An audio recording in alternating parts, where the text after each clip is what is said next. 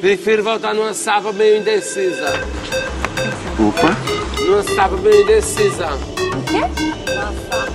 Sapa? Meio É indecisa. sacanagem, né? Dignidade. Quer que eu chame de gay? Quer que eu, quer que eu te ofenda? Não, ao contrário, não tô lhe ofendendo. Sapa tô me dizendo que você é maravilhosa, né? Não tô dizendo que você é Sapa? Quero Não que me você dê me chame de viado. De novo, por favor. Não Você é gay, sapa, mulher, viado, briquitão, mulher. Ok? Dignidade, caralho. Todos os rótulos pra você. Todos os rótulos, eu. Até de bolo É, fofo. London Jam elimina um DJ.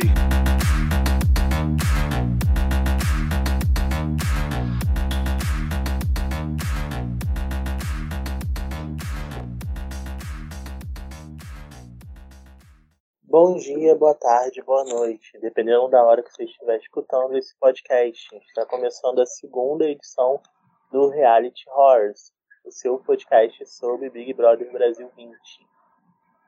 Bom, essa segunda semana foi muito intensa, né, pessoal? Então eu convidei três pessoas aqui para comentar comigo essa segunda semana do BBB. Comigo aqui hoje está o Fabiano novamente. Oi, Fabiano. Oi, gente, tudo bom? Tudo ótimo. Oi, Tainá. Oiê!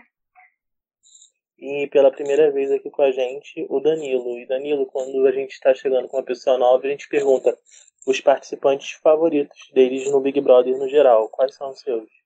Bom, meus participantes favoritos das edições do Big Brother é com certeza Ana Paula Renault, Ângela do BBB 14, Ana Mara, Jaque Tá Galo, bom. Que também me mandou um, uma Jaque super Galo. no final do ano passado, maravilhosa. Um beijo, Jaque Galo. Gente, já que Galo realmente icônica. Bom, Danilo, bem-vindo ao podcast. Lendário. Muito obrigado pelo convite. É um prazer ter você aqui com a gente. Bom, é, vamos começar falando do comecinho do, da segunda semana, que foi a liderança do Guilherme, né? Que foi a prova do Coelho, que é do, foi inspirado no Big Brother 5 que a Grazi ganhou. Era uma prova basicamente de sorte, né? Ele escolheu a raia certa e virou líder. Que podia ser bom ou ruim, né? É, além disso, na prova também teve o, o Pyong, que né, escolheu a raia certa e acabou escolhendo pessoa para ir pro paredão, também. E o que, que vocês acharam do- da escolha do Guilherme para ser líder? Do, da escolha não, da sorte dele ser líder. Vocês estavam torcendo por ele, queriam outra Então. pessoa, foi diferente. Então, eu acho que não foram nem os participantes que acertaram, né? Foram a gente. Porque o público no Twitter votou no 7 porque era o número da sorte do Pyong, se eu não me engano, e 2 da Marcela. A Marcela sempre pegou 2 lá no Big Brother. Em todas as provas, nessa foi a única que ela não pegou 2, foi a única que ela precisava pegar o 2, né? Então, Aham. ele deu até sorte em dupla, que ele deu a sorte da Marcela não pegar o 2, deu a sorte dele ir pro 2. Ninguém queria ele líder, mas até que foi bom, porque ele foi obrigado a se posicionar. Sair daquele jogo safe que ele tava fazendo. É, também acho isso. Acho que pelo menos ele deu a cara a tapa. Na verdade, eu- eu achei o voto dele bem aleatório, né? Não mudou muita coisa, mas ele, teve- ele se posicionou um pouco.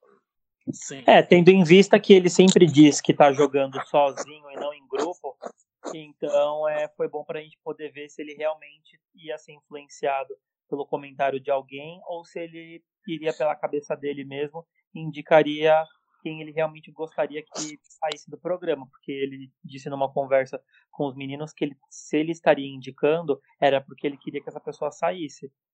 Só que ele só que depois, assim, ele já sabia que o Patrick estava no paredão por conta da indicação do Pyong, já sabia que o Pyong estava no paredão por conta, da, por conta do Big Fone, ele podia ter pensado melhor numa pessoa que ele quisesse que, que saísse. Ele pensou que o Babu fosse fraco, É, mas realmente. é isso, né? Eu acho que ele até pode ter pensado na possibilidade do Babu sair também, até porque todo mundo considerava o Patrick como uma pessoa forte, né?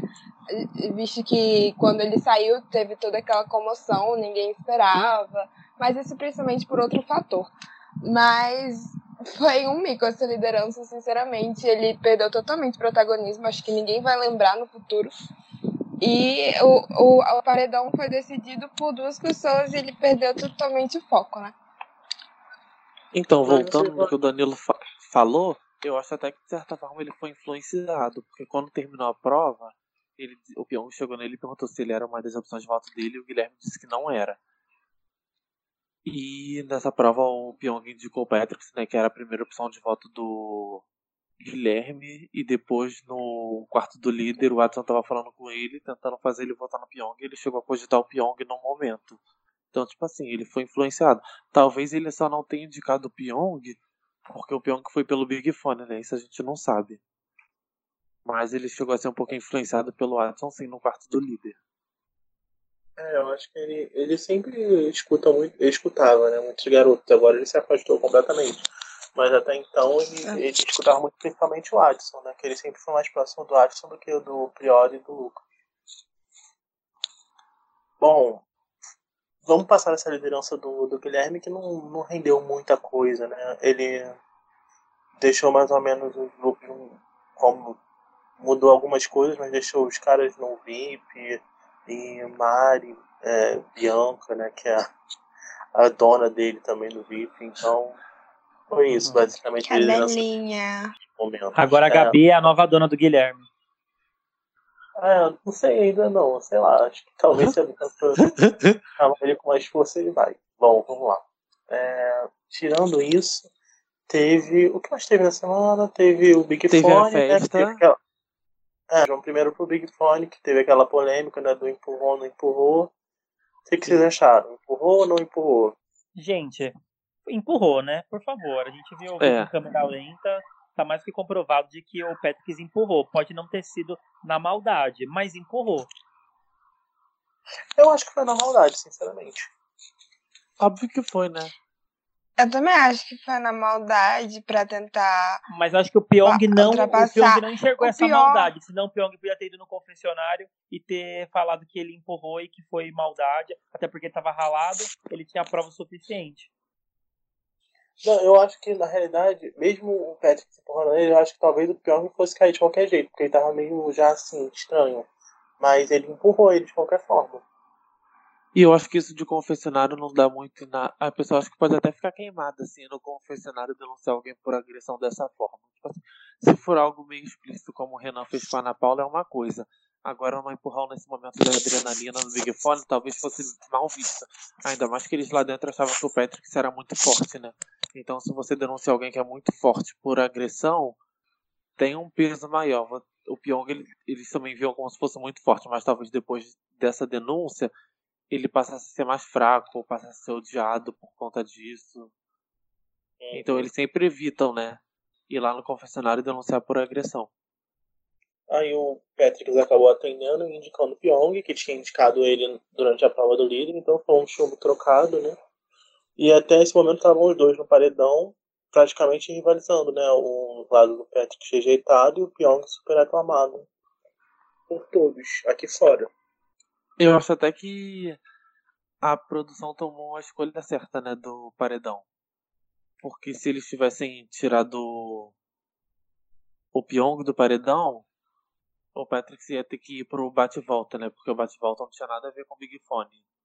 Então ele ia ter chance de sair do paredão e ia ser muito criticado. Então acho que foi até bom. A produção tirou o bate-volta e deixou tudo do jeito que tava. É, eu acho que eles fizeram isso também porque teve a questão do, do inquérito contra o Patrick, que ele ia ter que sair pra depor, né? Sim. E aí, se eles tiram o bate-volta, eles tiram praticamente a chance do Patrick se salvar, então ele acaba. Eles já sabiam que ele ia sair de qualquer jeito, então foi um um win-win pra eles. Né? É, depois disso, né, depois do Big Fone, no dia seguinte teve a festa de sábado, que foi uma ótima festa, gerou muita coisa. Teve a questão da Flaisla- Flaislane E depois falou Gente, não foi um cuspe. Não foi um cuspe. Ela, Ela- tava. Ela Eu jogou morri água pela Eu morri de rir com ela falando que tava borrifando água. Gente, como é que se borrifa água, né? Com a Ela boca só borrifou água, pessoa. não foi um cuspe. Gente, a falando foi muito cara de pau nesse float, né? Porque, tipo assim, a gente viu que ela realmente cuspiu, né, na, na cara deles. Ela não tava. Não foi um cuspe. Ela não tava rindo. Ela- Não, ela ri, e ao rir, ela abriu a boca. E ao abrir a boca, um líquido saiu da sua boca. Foi isso que eu Nossa. Sofro. Essa justificativa é maravilhosa, porque ela. Não, primeiro que tem esse plot dela beber e assim, meio que se. Não sei se fingir de bêbado, então estar bêbado, então não ter, não ter força pra beber, qualquer coisa que ela bebe deixa ela muito mal. Na verdade, eu acho que ela finge mesmo, ela força. Ela força bastante. Mas. Aí ela, depois que soube que, que a Gisele falou que ela tinha cuspido nela, ela ficou completamente transtornada. E aí queria lembrar de tudo que tinha acontecido, né? No, na festa pra, pra colocar contra esse, esse fato dela ter falado que ela tinha cuspido. Foi muito louco isso. E, e gerou muito casa porque ela chamou todo mundo, né? Principalmente as meninas do VIP, né? A Manu, a Mari, a Gabi, pra encontrar o lado dela da história, de que ela não tinha cuspido, que ela estava sorrindo, não sei o quê.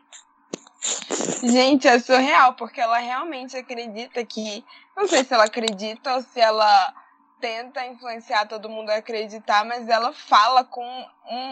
um- ela fala incisivamente que não. Que não cuspiu, chama a Gisele de mentirosa, pede pra todo mundo acreditar, é surreal. Mas eu acho que isso ela fez premeditado, porque se eu não me engano, ou é antes do cuspe ou depois. Ela tá conversando com o Prior e ela diz que pra ela cuspe é uma forma de agressão, né? Então, se Sério? ela Não é que ela. Sim. Ela, se ela admite que ela cuspiu, ela meio que tá dando brecha pra Gisele no confessionário falar que foi agredida, né? Então ela fala que não cuspiu porque aí acaba sendo uma não agressão. E ela só borrifou água na cara da Gisele. Bom, além, além E eu disso, achei, eu achei a Gisele, eu achei a Gisele super controlada.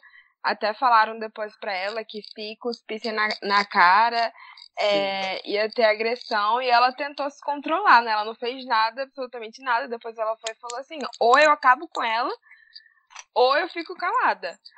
E a Marcela tentou controlar, falou pra ela ficar calada e tal. Acho que a Marcela é meio que o ponto de paz da Gisele, né? Foi a Thelminha que É. falou isso, que ia brigar. Tanto que depois a Thelminha vai pra cima da Flaviana Sim, a Thelma. tudo. Lenda, eu amo essa rivalidade. ela, ela vai pra cima da Flajane quando a Flajane vai tentar tirar satisfação com a Gisele, né? E ela não aceita isso, que ela sabe que é porque ela tava do lado da Gisele quando a Flajane borrifou. Sabe? Além disso, a Flajane ainda ficou puta porque a Gisele ficou com o Prior num, num- numa das ficadas mais aleatórias do Big Brother, né? Foi um beijo de balada, né, gente? Não teve intenção de fazer casal. É, eu acho que ela deve estar e arrependida até agora, mas ok, né? Não, pior que esses dias a Marcela tava conversando com ela e falou que parece que a Gisele lambeu o chão de Chernobyl. Lambeu né? o chão de Ela beijou Chernobyl, o ah. E deu um E no seria no ato. A radioatividade. Bom, além disso, né? o que, que teve mais na festa, gente? De mais alguma coisa importante além do, da Flajane borrifando? Teve o Gui chamando a Gabi pra um canto e ela se recusando a ficar com ele, né? Porque precisava conhecer Ah, é? mais ele. É uma pessoa de mais quatro dias que ficou com ele. Nossa, parabéns. Caramba. Uau. Ela teve que, que enrolar um pouco mais para as caprichetes ficarem mais ansiosas. Ela tá certa. Ela tem que conquistar o público dela. E falando em Caprichete, eu acho que esse casal meio que flopou, né? Porque eu realmente não vi Caprichete nenhuma. Tem algumas, mas realmente não, não gerou impacto, não. Eu acho que estão esperando mais por Gisele e Marcelo. A Gisele e Marcela não são bem do fandom das caprichetes, seriam mais do fandom da- das que curtem romances entre mulheres, que é outra parte do, do fandom do Twitter. O fandom das caprichetes gosta de casais héteros, mas esse casal não pegou realmente. Até agora não pegou. Assim, pegou algumas pessoas, mas assim, até o Adbala pega as pessoas que um casalzinho não pegaria. né? Eu acho que esse casal pode pegar no futuro, de- se acontecer tudo certinho, né? Dos meninos saírem, o jogo vai meio que recomeçar, né? E talvez a Marcela e a Gisele fiquem alheia da situação, porque elas não vão ter mais os rivais dela, né? Então talvez elas fiquem um pouquinho de lado, deixem de aparecer mais, e a edição pode dar um destaque maior pro casal, e isso pode fazer com que eles cresçam nas caprichetes. É, mas acho que eles estão sem sei lá. É um casal que nenhum dos dois tem um comportamento que chame a atenção. Porque mesmo quando tem casais que tem uma pessoa do casal que é pronta, que é sem graça, a outra pessoa rende. Só Sim. que nesse casal eu não vejo nenhum dos dois com nenhum potencial, entendeu? É Igual Mas a é Fernanda Keola, que coisa- rendia enquanto o André era super sem graça. Mas tem Mas gente é que força. Por exemplo, É a Paula coisa- não rendia, o Breno não rendia, mas aí ele forçava um jeito da Paula render. Não, mas a Paula Mas sempre a- teve a torcida até antes do Breno, né? Então ela- já tinha isso. Esse, e os dois, nenhum dos dois tinha. Então é mais complicado pra eles. Vai, Tainá. Mas é uma coisa muito forçada, cara. Uma hora eu, eu tava vendo no pay per view, logo depois do beijo deles, no outro dia, é, o Guilherme passou uma hora tentando arranjar uma conversa com ela, arranjar algum assunto com ela. Tudo que ela respondia era, aham, nossa, foda isso, né? Ah, mas tem que ser assim mesmo. Ou ela não respondia e ele continuava a falar absurdamente, porque ele é muito desses, muito demagogo, né? Muito de falar das coisas. E ela não respondia. Cara, é, é, é vergonhoso, de verdade. Eu não, não enxergo como é que esse casal pode dar certo, mas enfim, né? Mas um casal que eu acho que daria certo é o Guilherme com a, com a Boca Rosa, com a Bianca. Se esse casal acontecesse, aí sim, teriam uma torcida forte. Porque eu Sim, vejo pessoas eu- que chipam Sim, eles sem eles nem serem casal. Eu até gostava, tipo assim, eu não chegava a chipar o casal, mas eu gostava bastante quando eu gostava da Bianca. Agora que eu odeio ela, eu odeio ela e o casal e tudo relacionado a ela. Mas antes eu Ah, na verdade eu não acho que eles combinam muito, não, pra ser sincero. Mas, eu, eu mas acho que muitas pessoas acham que eles têm Nossa, que ia ficar uma relação, ia ficar uma relação muito de tipo assim, a Bianca manda em tudo e o Guilherme obedece calado, com as orelhinhas abaixadas e o rabinho no meio das pernas. Tipo, ia ficar uma coisa bizarra. Mas, é têm que amor. é. coisa.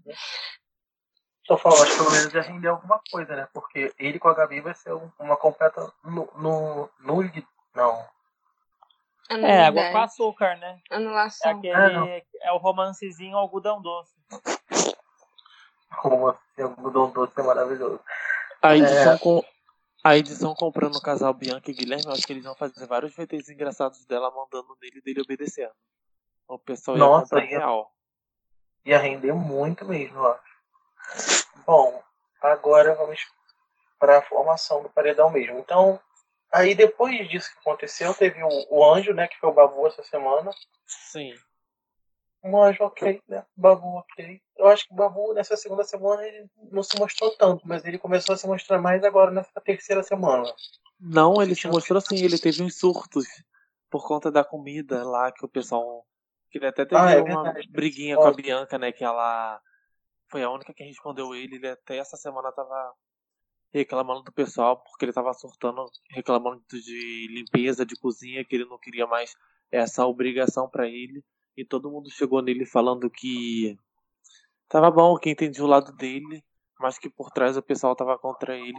Ele descobriu depois que o pessoal tava pensando em votar nele e que a Bianca foi a única que bateu de frente com ele quando ele reclamou. Sim. Uhum. É, eu, mas eu tava achando ele chato nesse spot, na real. Eu tava achando ele muito reclamão, assim, tipo, ninguém tava brigando ele a fazer nada. Ele fazia porque ele queria, porque ele tava querendo fazer. E quando ele não queria mais fazer, ele tinha que parar de fazer. Só que ele ficou naquela, naquele poste de reclamar, assim, coisa, uma coisa meio chata, meio síndico, né? Então, eu fiquei do lado dele total porque eu acho que ele tá certo e eu até entendo ele. Porque ontem, por exemplo, a Rafa soltou uma indireta pra Flaslane. Perguntou se ela sabia cozinhar, porque a Rafa não queria cozinhar. E a Flaslane fingiu que não ouviu e saiu da sala. Então a Rafa teve que cozinhar o almoço ontem. Obrigada, ela não queria porque ela queria aproveitar a casa, mas ela cozinhou e tá cozinhando todos esses dias porque ninguém quer pegar. O pessoal lá dentro meio que se acomoda. Se alguém vai pra cozinha, o pessoal acha que tem obrigação de ir todos os dias. É, tá certo. Também teve aquela hora que a gente ficou irritado porque o pessoal entrou depois da festa e começou a ficar falando alto e gritando e ele queria dormir. Isso eu adorei também. Achei maravilhoso, super sensato. Tem vários lugares pro pessoal gritar e fazer algazarra, foram fazer logo no quarto, onde ele tava dormindo. Não fez É, nada ele de errado nessa semana. Mas ele também tem que aceitar que as pessoas não são obrigadas a ficar caladas só porque ele tá, ele tá numa casa com 16, 18 pessoas agora, 17. Então ele tem que aceitar que nem sempre vai ficar todo mundo em silêncio só pro mestre Babu dormir, né? Não, ele, as pessoas têm que ver que tem gente dormindo no quarto. Porque elas podem fazer algazarra na cozinha, na sala, no banheiro, no quintal. Ele não, ele só pode dormir dentro do quarto. Então o pessoal tem que entrar em silêncio. Por isso que ele está certo. Não sei não, não sei não. Bom, além do Babu Anjo, depois disso vamos para a formação do paredão. O Babu, né, imunizou até o Min. O Pyong e o Patrick já estavam no paredão. E aí eles criaram essa estratégia de pensar que pessoas poderiam colocar no paredão que eles achavam que poderiam derrotar. E eu acho que eles foram certeiros na escolha do Adson, porque Com se o certeza. Patrick não tivesse tão queimado aqui fora por conta das atitudes dele e de tudo que ele fez, eu tenho certeza que teria dado certo. Mesmo eles tendo Sim. sido rivais, se o Patrick não tivesse feito tanta merda, o, o Adson teria saído. E até deu certo por alguns instantes, né?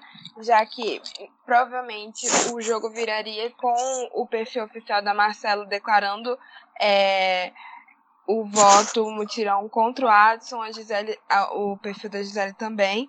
Mas depois todo mundo viu que o certo mesmo era melhor tirar o Patrick de primeira para depois tirar o Adson, enfim. Eu até gostei dessa. Meio que dessa trégua que eles deram, né? Ficou parecendo um reality internacional. Acho que nunca aconteceu isso no Big Brother, né? De dois rivais Sim, se eu achei incrível. pra combinar voto, pros dois meio que se protegerem e continuarem na casa. É, eles Foi foram muito legal de ver muito- isso no pay-per-view. Eles foram muito no foco do jogo mesmo. Eles, não- eles esqueceram tudo que já tinha acontecido e foram pra frente, né? Eles foram bem maduros nesse sentido, na real.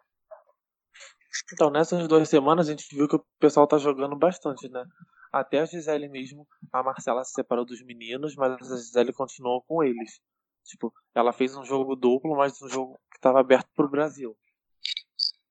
É, Ela realmente. foi sincera porque ela achava que a Mari podia ameaçar ela de alguma forma.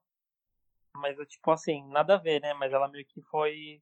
A mente dela foi um pouquinho comida pela, pela dos meninos que ficaram plantando a semente de que ela era falsa e tinha um script pronto, tipo, mano, essas ideias só pra poder conseguir queimar uma menina que ainda fosse é, do- dos famosos, porque tem muitos seguidores. Eu gostei dessa segunda semana porque justamente pareceu um jogo, um jogo internacional. Porque além do, do Patrick e do Pyong terem se unido para tentar achar uma pessoa mais fraca, ainda teve o jogo duplo da Gisele, que é, em, certa medida ela influenciou e foi influenciada, mas ela até na festa ela chegou no Lucas, se eu não me engano foi no Lucas, e perguntou assim pra ele ela chegou, na verdade, se diminuindo, né? Ela queria ver, tentar achar uma brecha pra descobrir como seria a votação. Ela chegou nele e perguntou e falou que estava muito triste porque achava que seria votada pelo líder e começou a se diminuir, falando que ela com certeza iria pro paredão até achar uma brecha e perguntar: você acha que é, quem você acha que o líder vai votar? E ela foi certeira nisso porque é, o Lucas, se eu não me engano foi o Lucas, mas eu não tenho certeza, o Lucas foi falou exatamente a dúvida do líder, que era entre o Babu e o. Qual era o outro? Pyong. E o Pyong. Mas ele, enfim. E, enfim, nisso ela. Eu achei muito incrível o, a percepção dela. Pena que a edição não mostrou muito do jogo duplo e também não fez muitos flashbacks, né? Mas. Eu acho que ela teve um mérito. É, a- antes de ser influenciada, ela teve algum mérito nesse jogo duplo. É, e o voto dela no confessionário foi sensacional, né? Eu acho que ela tá vindo pra cima de mim. Eu achei já icônico para a história do Big Brother ele estar vindo pra cima de mim. E eu Lendária. já sabia que ela tava muito em dúvida e ia deixar ela pra votar em último, pra ser ainda mais icônico. E eles deram sorte também que eles armaram toda essa estratégia pra botar o Watson, né? O jogo dela duplo foi pra botar o Watson. o Pyong e o Patrick se uniram pra colocar o Adson, mas acabou que nem precisava disso tudo, né? Que ele foi com nove votos, de muita gente que ele não esperava, só por ele ser um escroto mesmo. Se esse pessoal não tivesse se unido, se não tivesse rolado jogo duplo, ele ia de qualquer forma. Porque também há pessoas que não combinaram voto, como Manu, Gabi, é, votaram nele por não, não gostar dele, né? Não, não sentir uma vibe boa, uma energia boa nele, a Rafa também. É, aí ele acabou indo com oito votos, né? Foi bastante coisa, eu acho que ele não esperava isso tudo de jeito nenhum. E ele ficou um cara de taxa, porque a Mari só recebeu quatro votos, né? Dele, do Prior, do Lucas e da Gisele, né? Que foi ludibriado achar que a Mari tava indo pra cima. E da, antes da formação foi muito engraçado, né? Ele intimidando o Pyong falando que ele tinha que votar na Mari, porque pelas contas dele, a Mari só tinha no mínimo oito votos. E acabou que ela foi com quatro. Tava muito enganado, nossa. E eu, é só falar, pra falar que o Guilherme indicou o Babu, né? Que eu tinha falado. Foi uma indicação que tem algum sentido até, por, por achar que o Babu tava meio isolado da casa. E poderia ser uma pessoa fraca para esse paredão, mas eu acho que realmente, se você pensar bem e ver as pessoas que já estavam no paredão, acho que ficava muito claro que o Babu ia figurar no paredão de qualquer forma. Porque só de ter o Patrick e o Pyong, que, que eram rivais, mesmo tendo se aliado depois, é, seria uma disputa entre os dois, se, o, se fosse um paredão triplo só entre os três. E o Babu sobraria. Sim, mas eles não pensam assim, né? É, mas aí é um problema deles, né? Sim. É, não teve um bate e volta e, foi o, o primeiro paredão quádruplo mesmo para eliminar, porque teve no BBB 19 um paredão quádruplo, mas era para salvar duas pessoas para depois duas irem para votação interna. Agora um paredão quádruplo para eliminar uma pessoa só foi o primeiro do estado do Big Brother e foi uma rejeição histórica, né? Sim. Para um paredão Por- quádruplo. Eu acho que Sim, chega até a ó. ser a maior rejeição da história, né? Eu acho, se você comparar. Porque teve a Aline com acho que é 95 num duplo, a Patrícia com Uhum, tá 94 num triplo e ele com 80 num quádruplo. Eu acho que chega a se igualar, né? A porcentagem da É. Patrícia num triplo, não sei. Eu acho que se, eu não sei fazer as contas, mas acho que se não se igualar é muito próximo, porque a única diferença aí é que o Adson teve uma porcentagem até boa. Eu acho que essa é a diferença entre os, os paredões, porque se você for comparar a Patrícia, a Patrícia tem praticamente tudo e o resto tem muito pouco. O Adson teve até uma votação até não, não expressiva, mas de grande, quase 20%. Sim. Surpreendente, Olha, né? Eu acho que isso que tira o, o top da rejeição dele. Mas, por exemplo, eu acho que o Babu teve 0.46, alguma coisa assim. Eu acho que é a menor votação de todos os de todos para alguém sair da história. Eu acho que antes era a Marisa no, no BBB 15, no paredão da Aline com a Amanda, não tenho certeza, mas é um paredão assim. Mas eu acho que passou. Tanto o Babu quanto o Pyong tiveram menos de 1%. Né? Sim, a Pyong É. teve 0,66, se eu não me engano. É. E o. Então Do Babu isso. foi 0,31? Não, acho que foi 0.40 alguma coisa, não? Não lembro. Não prestei atenção nas porcentagens dos outros, só do Patrick. Então, no pós-votação é que começou a se desenhar o jogo que deveria ser o ponto forte dessa semana que começou. E que eu acho que é o principal enredo do Big Brother nessa edição, talvez, como um todo. Vai ser. Não sei se pra frente. Claro que pra frente vão subir, surgir outras tamas.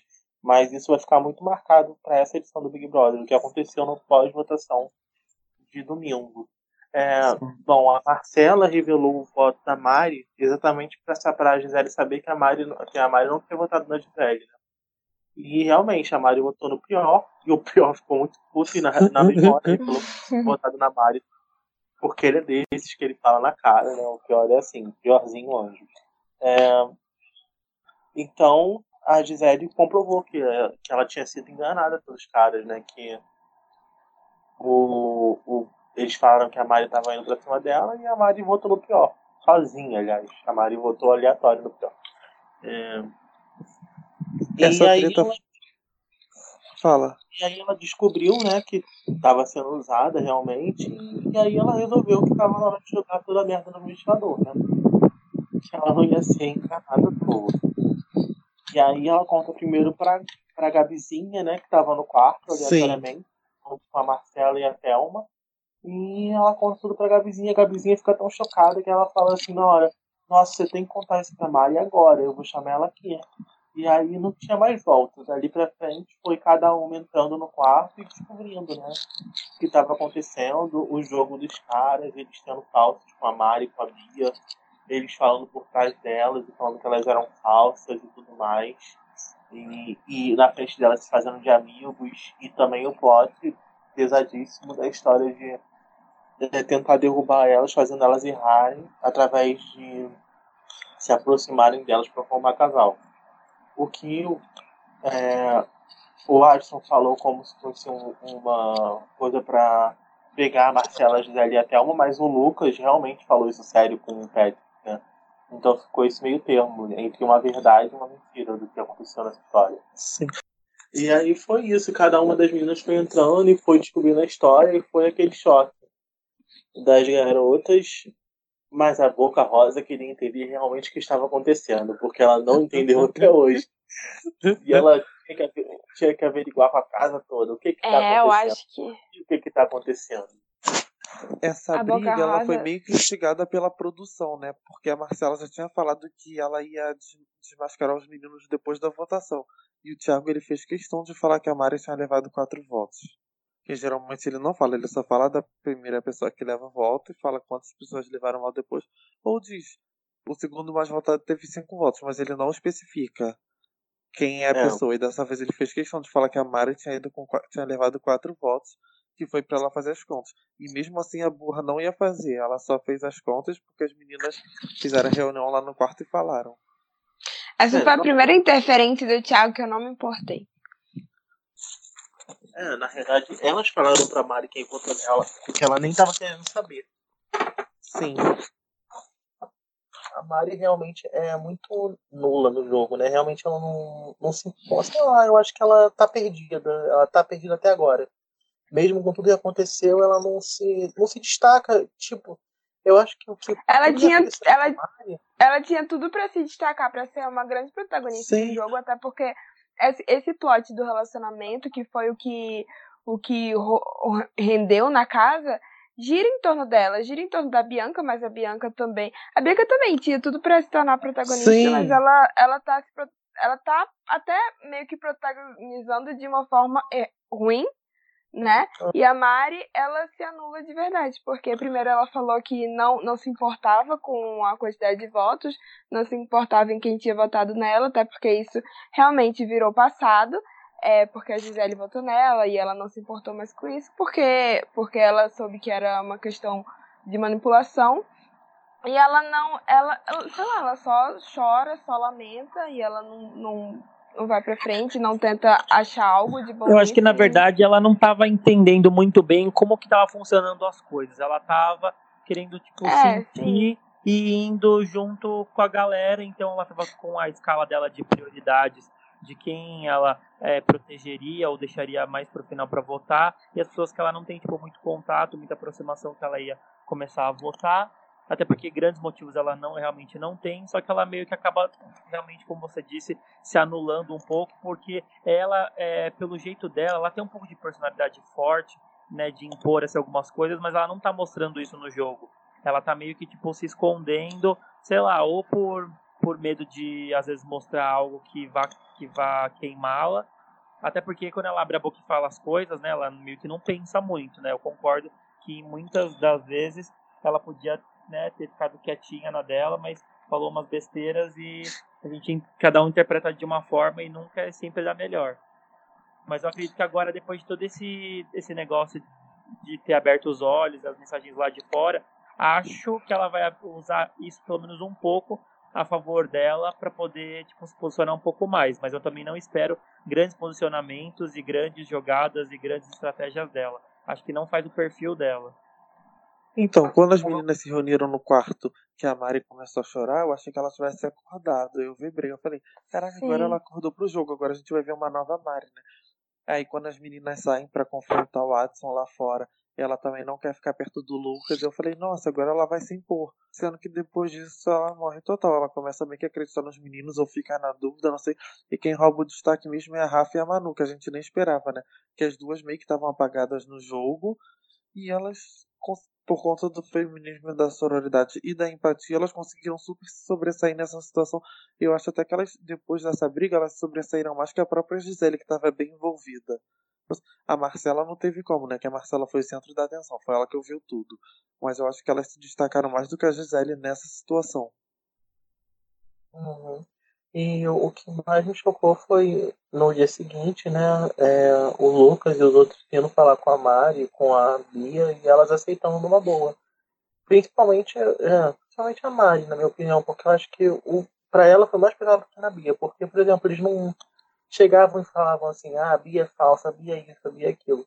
Mas com a Mari eles falavam muito mal da Mari. Isso ficou bem claro pelo que as garotas falaram para ela, e a Mari acreditou fiamente as desculpas e foi em frente. Isso ficou muito chato, né? E a Bia, E os a, a, a advogada deles, na realidade, né? Ela, ela viu o ser humano, como ela gosta de falar.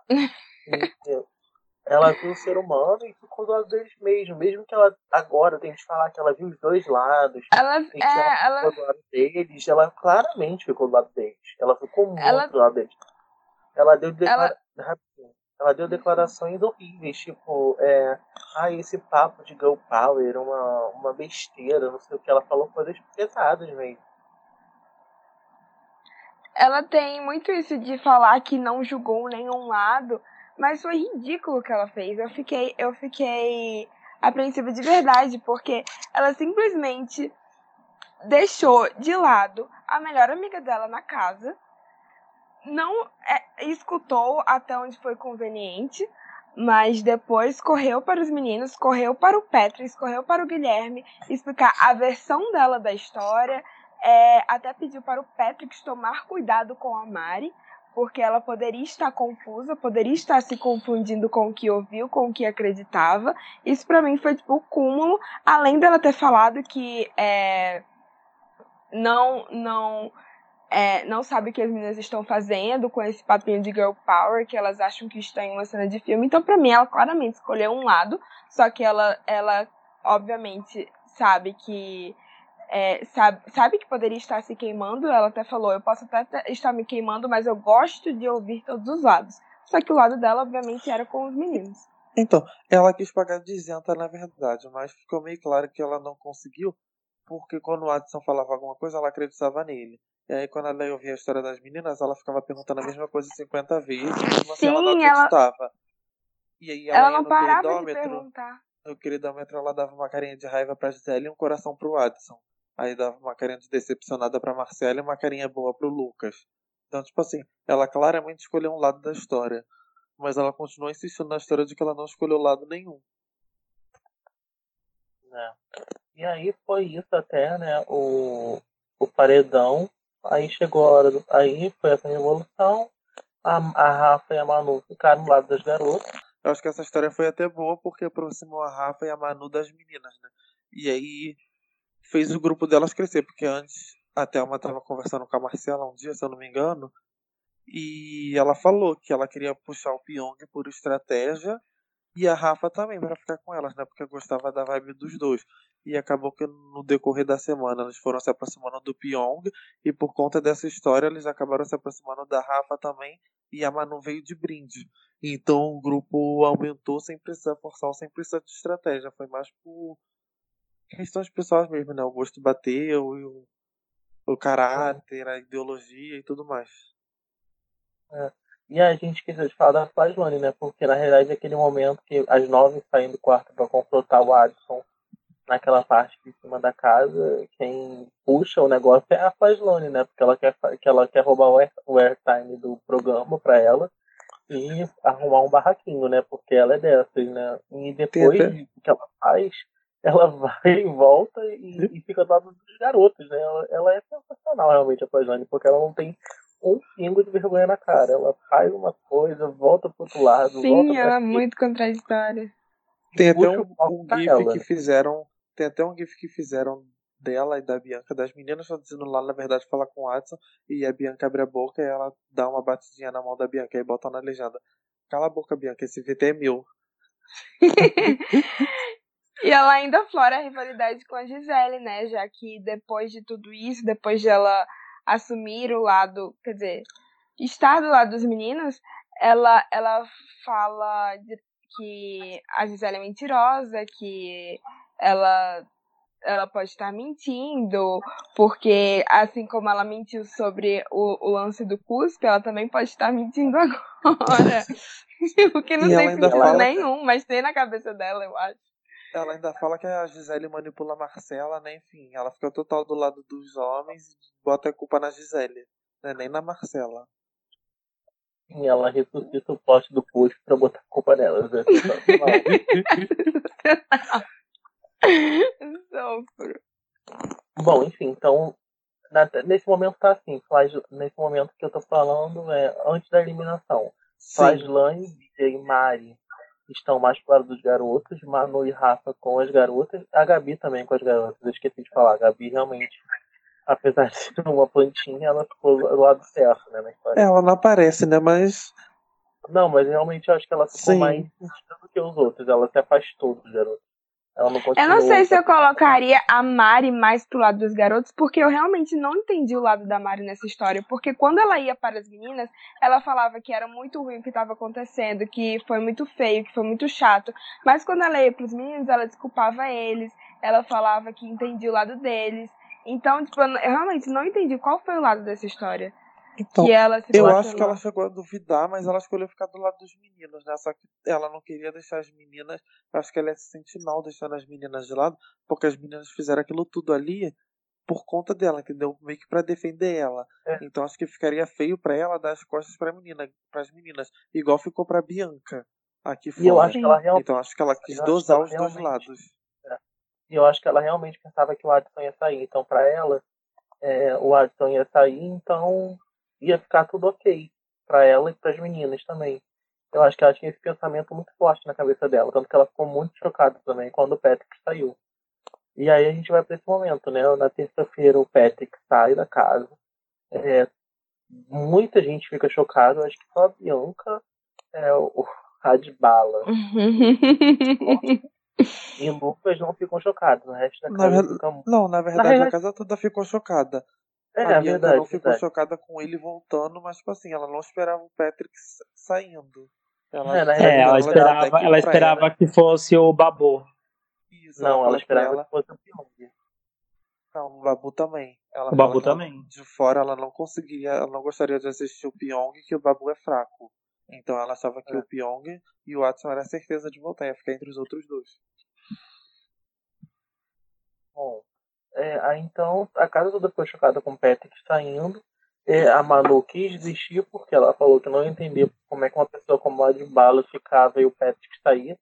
E até interessante como ninguém na casa tinha visão do Patrick, como o público tinha fora, né? Ninguém. É, a gente não falou do Patrick, mas é, nesse lance das meninas, ele sempre continuava reiterando que é, nunca compactuou com isso, que não sabia como eles tinham falado isso, sendo que ele estava. Ele tinha conhecimento disso, mas sei lá, acho que os meninos esqueceram, não, não exporam ele. Então ele meio que conseguiu ficar com a imagem intacta pra elas. Eu realmente Sim. não entendo qual é dos meninos, porque eles falam outras coisas, mas depois eles mentem. Eu não sei se eles esquecem, eu não sei se eles se fazem de maluco, eu não sei. Porque, por exemplo, o plano foi criado quando passou na segunda, naquele VT, o Patrick estava junto. O Watson disse Sim. que tinha botado até o Patrick lá na história. Mas em nenhum momento eles botaram o nome do Patrick. O Watson disse que tinha falado só do Lucas, o Patrick estava no meio. Ele sabia, mas ele também não se defendeu. E eles parece que esquecem da história. O Patrick também estava junto com os meninos em tudo, mas ele falava para as meninas que não estava presente e que dava apoio para elas e que estava dando força. O Lucas também esqueceu do plano, não sei se ele esqueceu se ele fez, se fez de maluco. O Watson, num primeiro momento, ele disse que eu não tinha falado nada. Depois eu acho que ele lembrou, ele falou que falou rindo, igual a Flashline no, pro- no plot do Cuspe, né? Cuspiu rindo. E o pior Uhum. nessa história? O Prior ele foi o mais. É, ele saiu ileso, né? Porque a Marcela diz no quarto que o Prior não tem nada a ver com essa história. Ele só aparece na briga porque quando as meninas vão todas pra lá, ele surta, né? Porque ele é surtado. E ele começa a se meter na situação. Mas as meninas falam pra ele que a Marcela disse que ele não tinha feito nada, que ele até tinha saído em defesa, falado que ele não concordava com o plano, mas que ele não ia se meter porque quem ia se queimar esses meninos não iam ser ele. Mas ele fica tão atordoado lá vendo um surto que ele precisa surtar também, né? Aí ele entra na briga. Na real, de toda essa história, quem falou menos besteira, quem é, não se envolveu tanto foi o pior, né? Porque o Lucas foi pra mim o que mais falou besteira, até mais que o Adbala. Porque ele falou coisas Sim, bem até mais o. Guilherme falou né, mais do que o Prior. É, e até o Adbala mesmo, ele só criou a história, só criou a trama pra contar pra Marcela. Ele, de fato, não falou nada muito assim, exagerado como o, o Lucas falou. Eu acho que o Lucas realmente é o, é o grande vilão da edição, desde que não, não apareça tanto, por ele ser meio meh, é, mas ele realmente é o que fala mais merda na casa. Fala coisas mais detestáveis. Sim, até porque aquele, aquele lance do não comer por, estar, por não estar com fome foi ele que falou, né? Pra mim, aquilo negou. foi o ápice. Isso. E ele negou novamente. Ou ele esqueceu, ele se fez de maluco, a gente não sabe. Eu acho que ele realmente não lembra disso, porque ele falou uma vez só e foi bem assim, aleatório do que ele falou. E mostraram na edição. Bom, então Patrick saiu com 80 e poucos por cento, né? 81, eu acho, 80, vírgula alguma coisa, alguma coisa assim. E 80, Todo- acho que 61. ah, todo mundo ficou chocado. A Manu ameaçou sair, e aí depois do quarto a Manu e a Mari estavam chorando sem entender nada, assim, desesperadas, no escuro. A Bianca era a que estava mais feliz com o resultado, eu acho, porque ela viu que o Adbala ficou e ela se sentiu muito certa né, na situação. E corta A Flaslândia também fica feliz. É, O Vitor fica, Hugo assim, também bem- fica feliz. O Vitor Hugo, ele fala, ali até questiona na conversa com a Bianca se o Patrick não saiu porque deu, acho que foi enfeite de pódio pra ele no jogo. Até fala um negócio Então. assim, como se ele fosse alguém, né? Aí o Vitor Mas Hugo é depois dessa eliminação, a Mari vai no quarto e faz as pazes com o Adson, né? Mesmo ela estando ficando Vai. chocada, ela zera a situação com ele. Isso. E também o. A, Thelminha e a Gisele e a Marcela ficam indignadas porque eles começam a colocar o Adbala na posição de vítima, né? Na sala. Isso. An- Isso antes do pessoal chegar. E aí corta, né? Teve a, a gente nem falou sobre isso, mas teve a Casa de Vidro, né? Que foi entre a Renata e a Ive pela vaga feminina e entre o Kaon e o Daniel pela vaga masculina. Rapidamente, vocês concordaram com o resultado de entrar o Daniel e a Ive ou vocês preferiam outros resultados? Eu concordo com, com o resultado. Eu acho que a Ivy e o Daniel eram os, os mais favoritos mesmo pelo público, eram os que estavam mais animados e os que estavam mais dispostos a trazer as informações de fora para dentro da casa. O. Como é que chamava o japonesinho lá da Rafa? Kaon. Isso, Kaon. O Kaon ele iria o Kaon ia, ia seguir a cartilha do Boninho, ia segurar as informações e a Renata com certeza ia segurar e só ia usar quando lhe fosse conveniente. Eu sinceramente esperava que eles segurassem, até porque eu acho que meio que morgou um pouco esse plot, morgou um pouco a história. Então, é, eu acho realmente que o Daniel, principalmente, foi escolhido por ele ser o mais fofoqueiro, já que o Kaon é, falou que ia segurar um pouco, que ia fazer o dele, o jogo dele e tal. Mas, sinceramente, eu preferia dessa forma. Preferia que o Kaon tivesse entrado. Sim. Uhum. Pode falar, Vivi. Então, eu não gostei muito do resultado, não. Porque como telespectador, né, eu torcia pra Marcela, pra Gisele, pra Thelma, enfim, pras meninas que ficaram com elas e pro Pyong, eu esperava que fosse entrar a Ivy ou a Renata, tanto faz pra mim com o Kaon. Porque o Kaon parecia ser mais centrado que ele ia reter mais informações pra ele. E aí, com isso, fosse manter o clima da casa, né, as meninas iam ter saído como erradas da situação e iam meio que ficar isoladas e isso ajudaria no jogo delas, né. Uhum. Mas acabou que nem fez diferença, porque a gente tava achando que ia contar tudo ia ser o Daniel, quem deu com a língua nos dentes foi a Ivy. Então o Sim. entrou no não fez diferença nenhuma. A história de qualquer É. jeito. Bom, eles entraram, né? E foi aquela euforia, todo mundo ficou feliz. Eu achei que a reação das pessoas, antes mesmo deles contarem, foi muito boa. Eu acho que eu achei que eles iam receber eles com pedras nas Sim, mãos. e, Eu achei que todo eles mundo- reagiram muito bem. Todo mundo viu, tipo assim, uma, uma vibe nova, assim, quando eles entraram. Todo mundo ficou feliz. Tava todo mundo meio mal e todo mundo levantou o astral. Eu acho que Sim. eles já esperavam também que fosse entrar gente, porque eles foram confinados muito tarde. Então eles sabiam que ia ter casa de vidro, sabiam que ia entrar alguém, eles só não sabiam quando. Eu acho que, como as semanas foram passando, os dias foram se passando, eles esqueceram disso, mas eles ainda sabiam. Porque, se eu não me engano, foi depois que o chumbo saiu, ou na madrugada que o chumbo saiu, eu não sei. Eles estavam comentando que. pergun- Comentando, é, supondo se tinha gente no andar de cima, porque a água estava acabando mais rápido, ou se ia ter gente na casa de vidro entrando lá, porque como era Big Brother 20, tinham que ter 20 pessoas, aí tinha que entrar mais gente. Então, tipo assim, eles já sabiam que ia entrar gente, por isso que eles não receberam com pedra na mão. Uhum. E aí, então, a Rive foi aqui. Primeiro, o Daniel falou que a Marcela estava certa na frente de todo mundo na sala e todo mundo ficou perdido. Contou que a Manu estava namorando, que o namorado tinha aceitado o pedido dela. Falou mais algumas coisinhas assim. E aí, aí foram pro quarto e a Ivy abriu mesmo a boca e contou detalhes de tudo, né? De tudo que estava acontecendo. Aí foi aquele chororô de Mari, de Gabi, de Dona Bianca Andrade, né, que fez aquela cara de choque dela tradicional e pediu para explicarem para ela 50 vezes o que estava acontecendo. É insuportável. Eu acho que os dois momentos mais emocionantes pra mim é, foi quando a Gisele viu que os dois entraram e ela falou que ela começou a berrar, sendo que todo mundo, sendo que todo mundo jurava que quando entrasse gente nova ela ia ficar super paranoica, mas foi exatamente o contrário. Ela começou a falar. Eu sabia, eu sabia, eu falei. Entrou É até- ex-BBB, né? Eu sabia que entrou ex-BBB. Ela falando. Bom, isso porque a Ivy é a cara da Talula, né, então ela deve ter pensado realmente, é uma ex-BBB. Não, mas ela, mas ela até falou depois, acho que foi tipo ontem que ela, ela, ela falou assim, gente, eu não sabia que a Emily tinha olho claro quando ela olhou pra Ivy.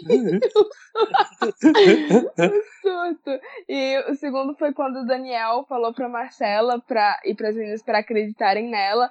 E assim, mesmo que eu não tenha gostado tanto dessa informação, achei muito emocionante, porque ela começou a chorar, né, a abraçar ele. Foi, foi muito incrível essa cena. Foi mesmo, porque eu vi muita gente falando que ficou emocionada, vi muita gente falando que chorou, né? Até eu fiquei um pouquinho emocionado, porque depois de tudo que a Marcela falou, né? É impossível não se emocionar nesse momento. É, foi realmente emocionante. E aí, depois disso, realmente teve uma divisão mais forte na casa, né? As meninas ficaram de um lado e os três, os três caras do outro, né? E aí o, é, a Flaslane acabou sabendo de tudo também, porque ela se meteu na conversa. E ela foi contar pro Guilherme, né? Ela foi a X9. Mas tudo bem que agora todo mundo já sabe na casa. Mas ela fez questão de ser a primeira a fofocar tudo. A Flaslane, ela tem umas coisas que me lembram muito a Maroca no 10. A Maroca também era muito fofoqueira. Ela passava coisa pro lado e pro outro toda hora. E a Flaslane tem muito isso. Ela não, ela não consegue ficar parada. Eu acho que até a escalação da Flaslane tem muito a ver com o que eles pensam com a Maroca. Eu acho que eles pensam assim: essa daqui tem um jeito que pode ser a nova Maroca. É, a Flyslane vai morrer pela boca dela já já. Ela fica falando que ela é verdadeira, igual a Maroca mesmo, que ela é verdadeira, que ela fala na cara, que ela não consegue se controlar. Se for pra brigar, ela vai brigar, mas ela é fofoqueira. Tanto que esses dias, acho que foi na quarta ou na quinta, não lembro. Que. Não, foi na quinta. Que o Guilherme tá conversando com o Prior na. Do lado de fora da sala, próximo à porta da cozinha. A Flaslane fica em pé ali atrás da planta escutando tudo. Ela finge que vai entrar, mas ela sempre vai pra porta e volta, vai e volta. E ela fica ali ouvindo a conversa toda. Uhum. É, então aí teve esse plot, né, das pessoas. É, Daniel e Ivy contaram tudo, a casa se dividiu, e aí depois disso teve aquele plot também da conversa do Daniel com os caras no dia seguinte, né, explicando por, é, mais ou menos por que ele não gostava deles. E aí o, o- os outros falaram que ele teve um preconceito com eles. Preconceito. é um preconceito. E, e aí é isso, né? É assim que tá o jogo agora.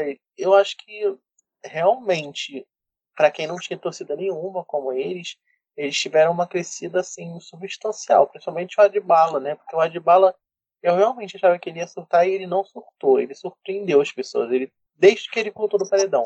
Ele voltou do paredão sem ter aquele surto de se achar o certo da história, assim, mesmo ele se achando, ele se controlou. Ele foi mais esperto do que eu imaginei que ele seria.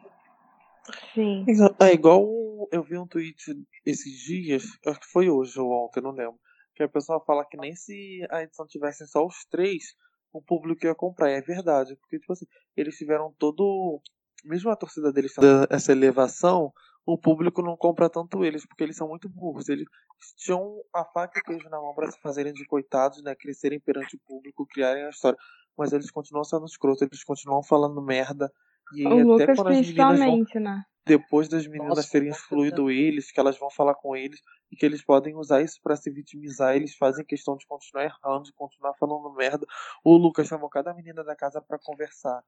Mas aí as meninas falavam que as atitudes incomodavam ele. Aí ele perguntava, mas foi direto ou indiretamente? Elas falavam que tinha sido indiretamente. Aí ele não ligava, como se, tipo assim, foi indireto, então não importa, porque não foi com elas diretamente. Então, O Lucas é o, é o que realmente menos se mostra proposto a, a, sei lá, aprender ou tentar achar algo é, pra, pra, sei lá, aprender com isso. Porque, né, tudo que ele fala, é, ele disse que também representa o feminismo, que ele trabalha com câncer de mama, então não tem como ele ser machista, que ele continua negando reiteradas vezes que não falou nada disso, que as pessoas são falsas e ele está sendo injustiçado. Enfim, é, é meio doloroso de ver, na verdade. É, o Lucas realmente ele só abre a boca pra falar merda. É, é assim, impressionante. O nível de coisas que ele fala. E até nessa conversa que o Daniel teve com os três, ele até depois que sai fala assim, com o Priori até com a de bala dá pra conviver, mas com esse Lucas não tem como. E eu nem gosto do Daniel, mas ele foi certeiro no que ele falou. Até a Marcela fala isso, né? Ela disse na conversa com o Lucas, ela já tinha dito antes, mas ela fala na cara dele que com o, Fili- com o Felipe e com o Adson ela sente meio que eles têm o coração aberto e com o Lucas não. Que ele Sim. não abre de jeito nenhum. E aí ele fala, que é engraçado, né? Porque todas as meninas da casa falam que com ele é melhor de conversar e tudo mais, e ela não acha assim. E ela fala que ela conhece o tipo dele e ela entende que as meninas acham, pensem dessa forma porque ele cria um tipo que ela já lidou muito com esse tipo aqui fora, mas que ela não vai cair na lábia dele. Eu acho que ela foi certeira nisso, porque é realmente como eu penso. O, eu acho o Adson e o Prior muito mais verdadeiros, mesmo nas ignorâncias dele, do que o, o Lucas. O Lucas realmente faz um tipo. Ele é muito falso. O Prior pode ser tudo, mas realmente ele não é falso. Ele é surtado completamente. tá? Sim. Aquela, aquela cena da festa ainda, né? Foi bem. Tipo assim. Foi meio chocante, né? Porque a gente meio que fica com pena dele, mas ao mesmo tempo, mesmo surtando, ele fala uma merda que a gente fica com pena, mas fala um bem feito, que ele tá assim. É, realmente, é tipo assim. é, você sente um- um- uma peninha, mas você pensa assim logo depois, não, eles merecem isso. É tipo isso, Isso. que dá pra sentir. Até porque foi bastante comentado o surto que ele soltou pra Bianca, né? Como se ele estivesse pressionando-a, manipulando-a a achar o. achar que realmente ele que estava certo. Porque ele não parava de falar, ele não parava de pressionar. Você. você é, como foi que ele falou pra ela? Que ela tinha dito que. Ela tinha falado que se ele errasse com ela, ela ia olhar no olho dele e falar que ele tinha errado pra ele melhorar. E ela não olhou, né? E ele ficou pressionando pra perguntar o que, que tinha acontecido, o que, que ele tinha feito, é, qual era a história, porque ela falou que, com eles que tinha se. Como é que fala? É. Aquela palavra, se conectado, sentido mais conexão com os Uhum. meninos. E do nada ela se afasta deles sem motivo nenhum, sendo que ela disse que se eles errassem, ela ia falar pra eles. E ela só some, não fala nada. Sim, na realidade, se ele tivesse falado isso em um tom de conversa e de diálogo, ele até poderia ter razão é, perante o público, mas o público só, só enxergou o surto, só enxergou o pressionamento realmente que houve Então, é, não tem como não colocar ele como errado nessa situação. E eu até É. entendi uma coisa que eu não tinha entendido na hora, depois, porque quando a Bianca sai chorando, o Daniel vai pra cima dele e fala é, que ele tinha que aprender a tratar a mulher melhor, que não sei o que, que, desde que ele viu a chamada dele, ele sabia que ele ia ser um merda, e aí o Prior sai da história falando, eu provei o que eu queria, eu tô certo, vocês caíram no meu jogo. Eu não tinha entendido porque ele fala isso, mas aí depois, no dia seguinte, ele vai conversar com a Marcela, acho que não é nem com o Daniel. E ele diz que o Daniel, quando ele entra na casa, ele fala que não viu nada de antes, não viu chamada de ninguém. E naquela hora da briga, o Daniel fala que viu a chamada dele, que sabia desde que viu a chamada que ele ia ser um merda. E aí ele acha que tipo, pegou o Daniel em contradição, porque antes o Daniel fala uma coisa e naquela hora ele falou outra. Ele não tava Uhum. assim tão surtado. Tava surtado, mas ele ainda tava com um juízo na cabeça. É, e aí na festa teve o grande casal do momento, né? Que tá parando o Brasil, Guilherme e Gabi. No meio Gente, tanta em meio, guerra, em né? meio a tanta maldade, no meio de tanta guerra, eu me apaixonei por vocês. Se apaixonariam? Essa frase dá muita vergonha ali. Eu não acredito que ela falou isso ainda. Eu- acho muito, muito piegas. Eu amei. então, Não, e o pior é que não houve nenhum diálogo de verdade com eles, né? É, não, tipo, ela se apaixonou do nada. É, eu também não entendi isso, porque na outra festa ela não quis ficar porque ela pensava conhecer e ela não conhece e depois ela fica e mesmo ficando ela continua não conhecendo, porque eles continuam não conversando muito. Sim, o Uhum. Guilherme, é justamente o que eu falei, o Guilherme até força, mas ela não, é, sei lá, parece que ela não tem conteúdo, não sei. Ela não tem expressão nenhuma, né? bom, e É. continuando falando do casal 20, né? Teve a prova do líder e depois de um desempenho. O Guilherme teve que vetar quatro pessoas da prova, né? Ele vetou o, Ad- é, o Falso, Lucas primeiro. ridículo, cara de pau, cara de pau. Eu também não gostei Ele muito desse- desses vetos, não, porque eu achei que foi muito falso da parte dele, tá? Que os meninos estão queimados, mas ele não precisava ter feito isso, né? Ele podia ter tirado o Babu e o Daniel primeiro, e aí depois ele fingia, tirava os outros dois. Pelo menos É a ia personalidade morde a fingir um pouco, entendeu? Ou então ele tirava o Daniel, a Babu e a Ivy, e ele tirava um dos meninos pra fingir. O pessoal ia aceitar melhor do que aceitou ele tirando os, os três. É, ele pode dizer o quanto quiser que ele escolheu só por estratégia para tirar os fortes, mas eu acho que realmente o que forçou ele a tirar as pessoas foi, foi as informações de fora. Que ele, que ele pensou assim: as pessoas não devem querer que eles ganhem o líder, então eu vou tirar eles. Isso pesou muito para mim. Ele pode querer dizer o quanto quiser que é por conta do jogo individual dele, de que ele queria as pessoas mais fracas né, na cabeça dele para prova. Que eu acho, Eu acho é que ele quis fazer uma média. Eu acho que ele quis fazer uma média com as meninas. Pra, pra elas verem que ele realmente é, não tá perto do, das coisas que eles falam. Tipo, ele não compactua com as atitudes dos meninos, que ele é o, o homem diferente, sabe? Pra elas, assim, acho que ele meio que fez isso também para elas poderem olhar ele com outros olhos e ele meio que sair do alvo delas. Mas até o É, o que- veto dele foi, Mas eu acho foi que. programado. Porque depois da prova ele vai conversar com os meninos e ele diz, né, que se fosse por conta das informações externas, ele tinha tirado o Adson primeiro. Porque o Adson era o mais odiado e ele deixou o Adson pro final, até tirou o Daniel antes. Então acho que até nisso ele pensou. Ele tirou primeiro os meninos, depois o Daniel e depois o Adson, mesmo não sabendo, né, da que seriam quatro pessoas, mas aí acabou, ou ele fez programado, né? É, mas na real eu acho que ele. é Tudo ele é programado. Eu, acho, eu não vejo nada no Guilherme sendo natural. Eu acho que ele é a pessoa mais estudada, assim, na casa de como agir. Ele pensa em cada, em cada gesto dele, ele é pensado. Ele não é nada natural. Tudo nele é programado. E não consigo gostar dele de jeito nenhum. Cara, Até eu o acho casal, né? ridículo. Uhum, Sim, Exatamente. eu acho ridículo quando ele começa a falar, tipo, óbvio que ele está. Nisso é uma coisa que eu preciso dar mérito, que é a coisa que ele fala tipo, desde o começo, que ele não tá lá pra jogar em grupo, ele tá lá pra jogar individual. Mas eu achei ridículo quando ele chegou nos meninos e falou assim: Olha, eu não estou aqui pra jogar em grupo.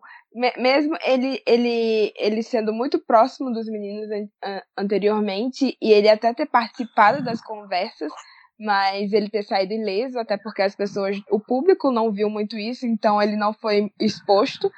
É, ele teve sorte nesse quesito. É, mas ele ter se afastado totalmente e ter falado que foi por, por, por jogar individual. Isso pra mim foi ridículo. Eu acho ele descarado, cara de pau, e pra mim é, é um dos piores de lá. Eu também acho ele um dos piores. Então a gente já falou tudo que aconteceu nessa segunda semana e começo da terceira, né? Sim. Agora vamos pro, pros destaques da semana. Quem foi a melhor pessoa da semana pra vocês e quem foi a pronta da semana? Começando com você, Bibi. Então, pra mim, destaque da semana. Vou falar dois. A minha é bem difícil, né? Porque teve destaque da semana a Marcela, né? Que ela realmente foi o destaque.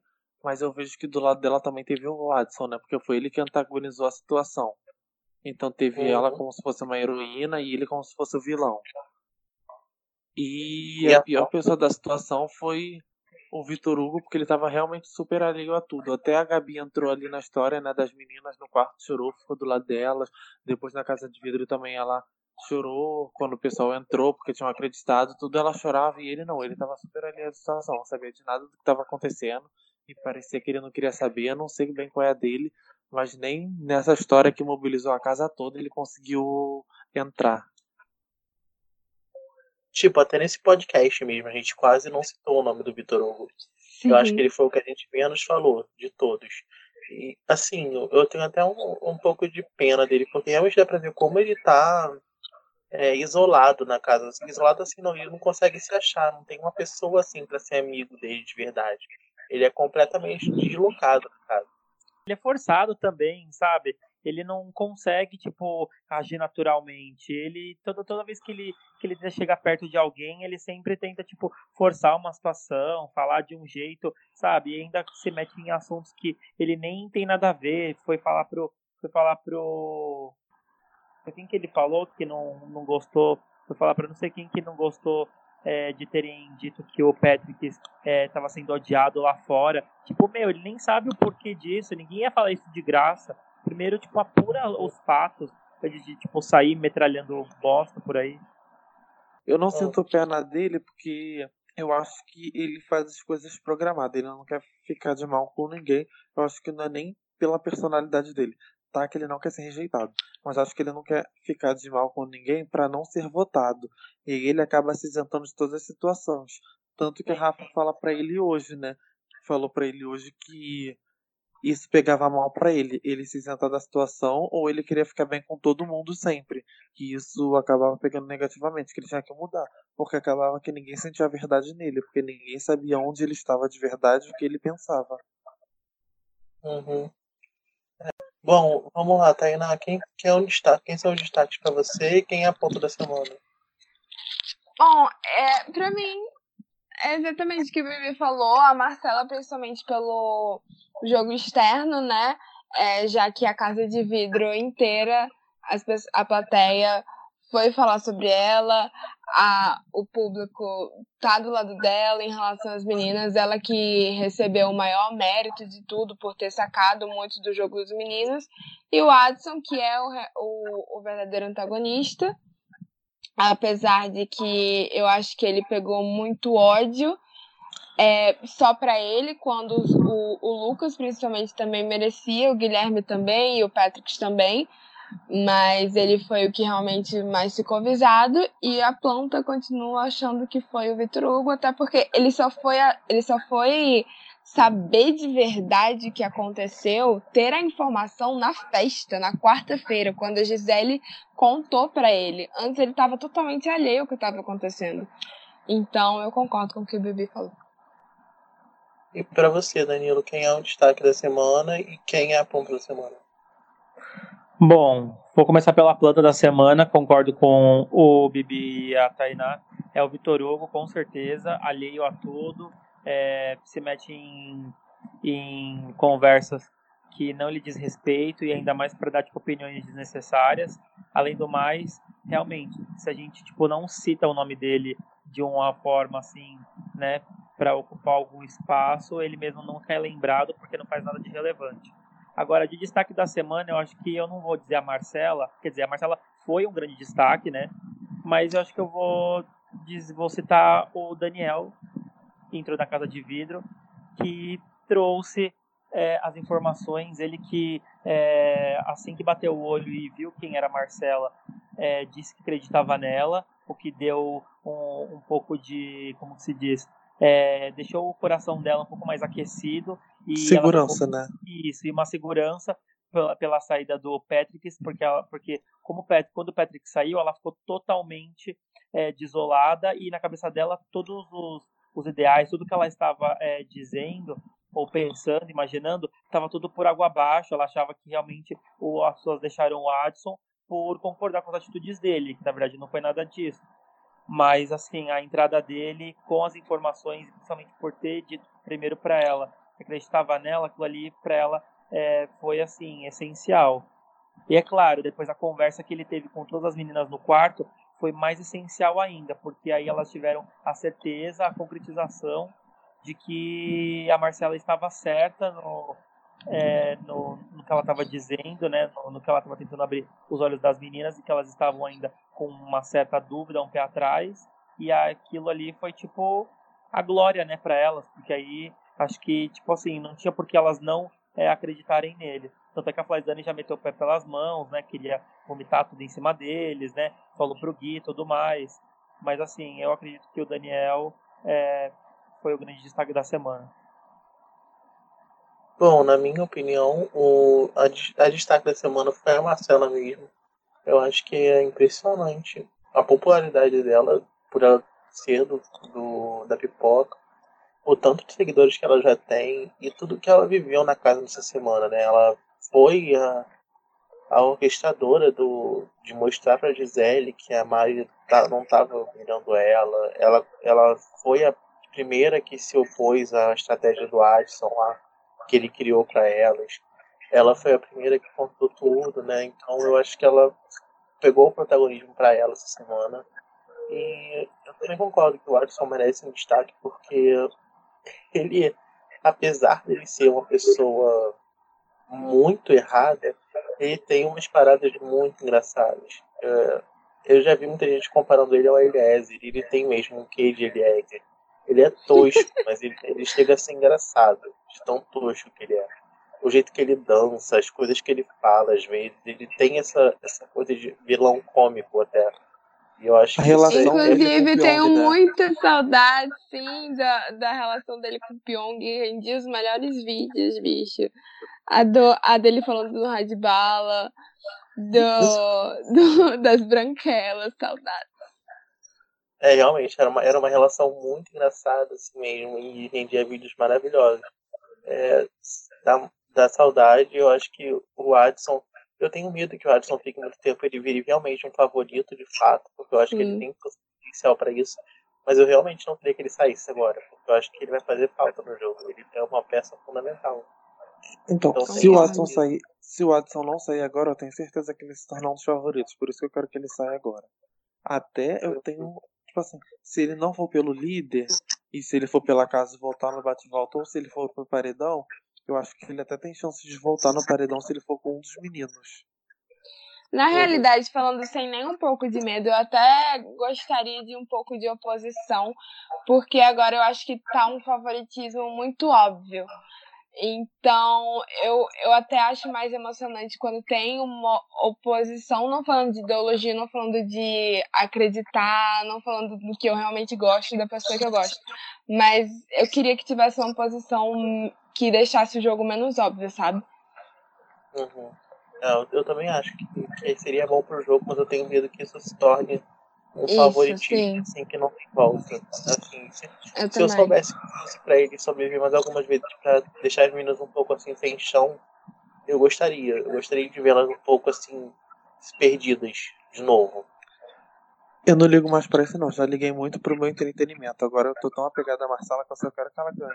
Se pra isso for preciso sacrificar o entretenimento, jogar ele pra fora, virar um BBB 19 e eu só assistir na final pra ver ela ganhando, eu faço isso sem problema nenhum. Bom, e pra mim a ponta da semana foi o Vitor Hugo. Não tem como não, não ser ele. Ele realmente foi completamente alheio a tudo que aconteceu na casa. E até hoje ele tá totalmente deslocado. Realmente, tipo, todo mundo tem o seu grupo e ele não tem. Ele tenta se forçar no grupo, né? Isso é, é até meio triste, porque ele tenta se forçar e ninguém meio que aceita ele. É uma coisa muito aleatória. A Ivy e o Daniel, que acabaram de entrar na casa, tem mais contato com as pessoas do que ele. Então, tipo, ele, tá- ele, ele tá lá duas semanas, três, né? E ele não tem a mesma espontaneidade com as pessoas que o Daniel e a Ivy que entraram nesses dias. É surreal isso. É muito difícil pra ele conviver com as pessoas. Bom, então a gente já falou nossos destaques positivos e negativos, então a gente volta para a terceira semana de podcast. Tomara que tenha uma semana tão boa como foi essa segunda semana, né, gente? Com tantas semanas Espero. Maravilhosa essa semana. épicas. Realmente, o Big Brother tá muito bom, tá surpreendente. E tá. Vamos torcer pra continuar assim, né? É, eu digo obrigado. sem exagero.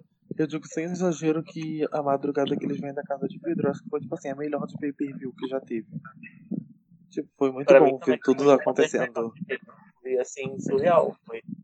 Eu acho que comparado a isso, eu só, só lembro assim da Ana Paula descendo de, ma- de manhã, 6 horas da manhã, que eu acompanhei ao vivo também. É, que é uma, é, é um- uma manhã de PPV maravilhosa. E tem mais alguns momentos assim, mas são bem raros, assim, momentos assim tão fortes no PPV. Então, assim, que você não pode perder. E a madrugada toda foi boa, porque tipo, começou com o pessoal desacreditado, porque o Patrick saiu, né? Depois teve a casa de vidro, então, tipo assim, foi bom do início ao fim. foi, foi realmente icônico. Bom, obrigado pela, pela presença de vocês aqui pra gente debater essa segunda semana e espero encontrar vocês aqui de novo pra comentar a terceira. Tchau. Tchau, Beijo. gente. Tchau, gente. Obrigado. Obrigado pelo convite. Até a próxima. Beijo. Obrigado a quem ouviu até aqui, né? Tchau, gente. Obrigado a todo mundo que acompanhou aqui o podcast. A gente volta pra semana 3. Valeu. Beijinhos.